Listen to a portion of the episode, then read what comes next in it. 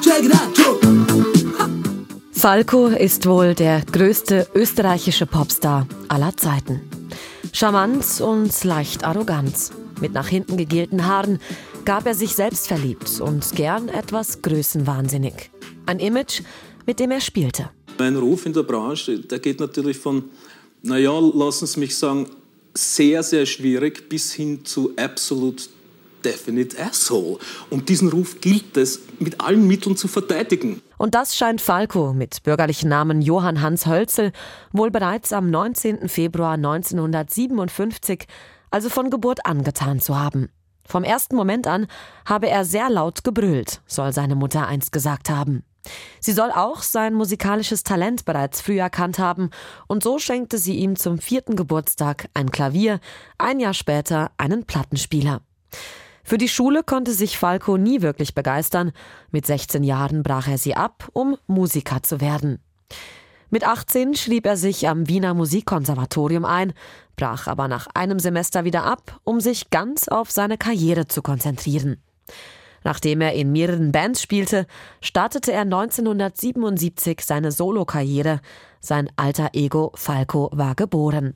Die erste Nummer, mit der er den Grundstein für seine steile Karriere legte, hieß Ganz Wien.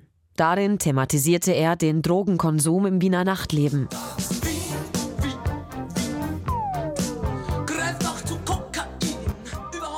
Die Nummer wurde in den Clubs zum Hit, der Hörfunk boykottierte sie. Darauf folgte eine Sensation nach der anderen. Der Kommissar wurde der erste erfolgreiche deutsche Rap-Song und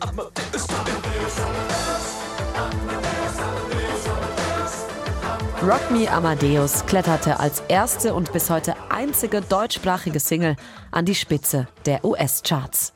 Ich habe in den letzten zehn Jahren das gemacht, was ich mir an sich für 30 Jahre vorgenommen hätte. Also ich bin ganz gut in der Zeit, im Saft.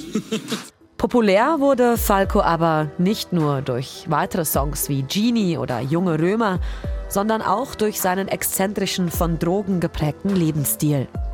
Sein Abstieg begann in den 90er Jahren. Daran erinnert sich auch SRF-Moderator Mario Toriani. Auf der einen Seite hat er gespielt mit seinem Wiener Schmäh, mit seiner Arroganz. Das war äh, eine gelebte Rolle auf der einen Seite. Aber wenn man schaut, wie das er auch sonst gelebt hat, äh, nichts ausgelassen, Drogen, Partys, alle Wüstengeschichten, Krach mit der Presse, das ist nicht nur eine Rolle, das ist zu einem grossen Teil auch er selber.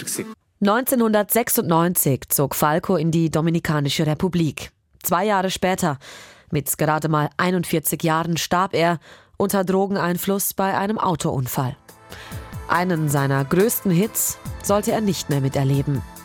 Wenige Wochen nach seinem Tod wurde sein Album Out of the Dark veröffentlicht. Hast du die Stimme, die dir sagt,